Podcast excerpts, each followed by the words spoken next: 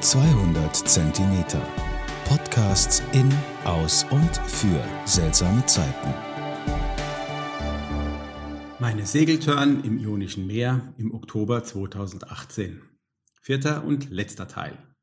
Von Parga über Antipaxos und Paxos zurück nach Korfu. Im ersten Teil ging es von Frankfurt über Kreta nach Paxos. Im zweiten Teil von Paxos über Lefkada nach Ithaka und im dritten Teil wurde die Reise von Ithaka über Actio Preveza nach Parga beschrieben. Hier geht es jetzt am Morgen des 19.10. weiter. Wir segelten am frühen Morgen wieder zurück nach Antipaxos. Das war nicht weit, circa 20 Kilometer. Hier gibt es Höhlen, in die man laut Reiseführer mit dem Dingi reinfahren kann. Das wollten wir unbedingt noch mitnehmen. Wir legten also frühmorgens ab und hielten direkt auf Antipaxos zu. Unterwegs begegneten wir auf dem offenen Meer einem Fischerboot und auch hier konnten wir wieder Delfine sehen, die hinter dem Boot herschwammen. Nach unserer ersten Begegnung mit Delfinen in der Bucht im Ambrakischen Golf schlussfolgerten wir, dass wenn irgendwo Fischer sind, dann sind auch die Delfine nicht weit. Wenn man also Delfine sehen will, einfach den Fischern folgen. Als wir gegen Mittag Antipaxos erreichten, ankerten wir in einer Bucht und fuhren dann mit dem Dingi los und suchten die Höhlen.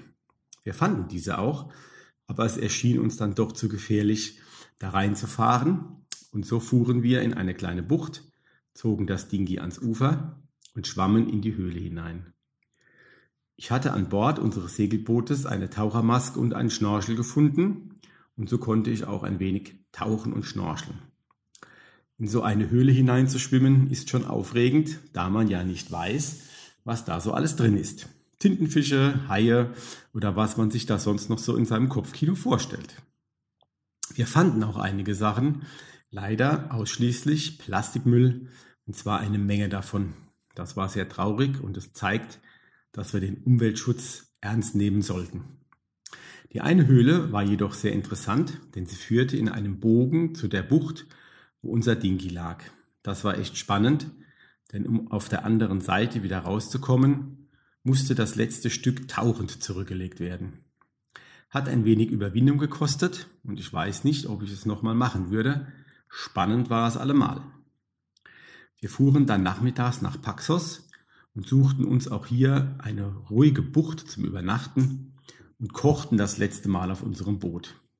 Auch in dieser Bucht waren wir völlig alleine wir konnten diese einmalige Stille noch einmal voll auskosten. Am nächsten Tag, es war der 20. Oktober, ging es dann zurück nach Korfu. Da wir unser Boot erst abends abgeben mussten, segelten wir noch nach Vido, das ist eine kleine Insel, die nördlich direkt vor Korfu liegt.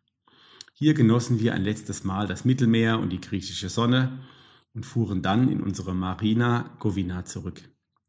Wir durften ein letztes Mal auf dem Boot übernachten, da unser Flieger erst am nächsten Abend zurück nach Frankfurt ging. Abends gingen wir im nahegelegenen Dorfe nochmal lecker essen und feierten ein letztes Mal auf unserem Boot. Morgens am 21.10. gaben wir unser Boot endgültig ab, bestellten uns ein Taxi und hatten wieder einmal riesiges Glück. Wir erwischten einen Taxifahrer, der Deutsch sprach, und mit dem wir eine sehr lustige Fahrt von der Marina in die Altstadt von Korfu hatten. Er erzählte uns, dass er auf Korfu geboren sei, dann in Frankfurt Taxi gefahren sei, später dann sogar in New York, bevor er wieder auf seine Heimatinsel zurückkehrte.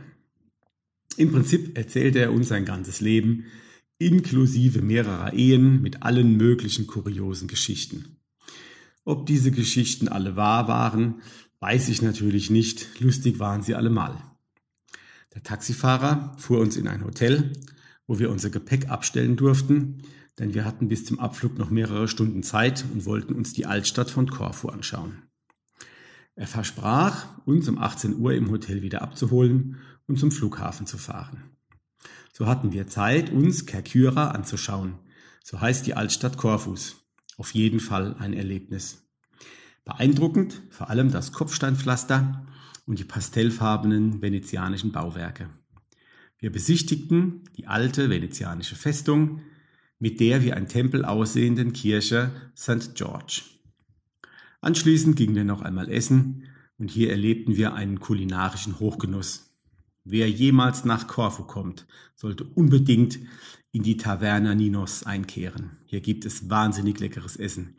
Ich habe noch nie so gut griechisch gespeist. Ein wahrer Genuss und wie bereits erwähnt, falls ihr je auf Korfu seid, unbedingt hingehen. Wir spazierten dann wieder gemütlich zu dem Hotel zurück und tranken da noch einen Abschluss-Uso, bevor der Taxifahrer uns pünktlich um 18 Uhr abholte und zum Flughafen fuhr. Den Rest der Rückreise erspare ich euch, wir landeten spät abends wieder gut in Frankfurt. Was ist noch erwähnenswert? Insgesamt hatten wir eher zu wenig Wind, wir konnten also nicht so oft segeln, aber dafür sensationelles Wetter. Ich konnte für mich feststellen, dass ich Wind nicht unbedingt brauche. Mir macht es nichts aus, mit Motor zu fahren, was bei den echten Seglern natürlich verpönt ist. Auch wenn es kein spektakulärer Abenteuerurlaub war. Irgendwie kamen Spannung und Abenteuer von ganz allein. Was für mich interessant, weil es neu war, man sieht die Insel vom Wasser aus. Sonst stand ich immer auf der Insel und schaute aufs Wasser. Die Perspektive war somit mal eine andere. Was schön gewesen wäre, wenn wir mehr Zeit gehabt hätten, um die einzelnen Inseln und Dörfer zu besichtigen.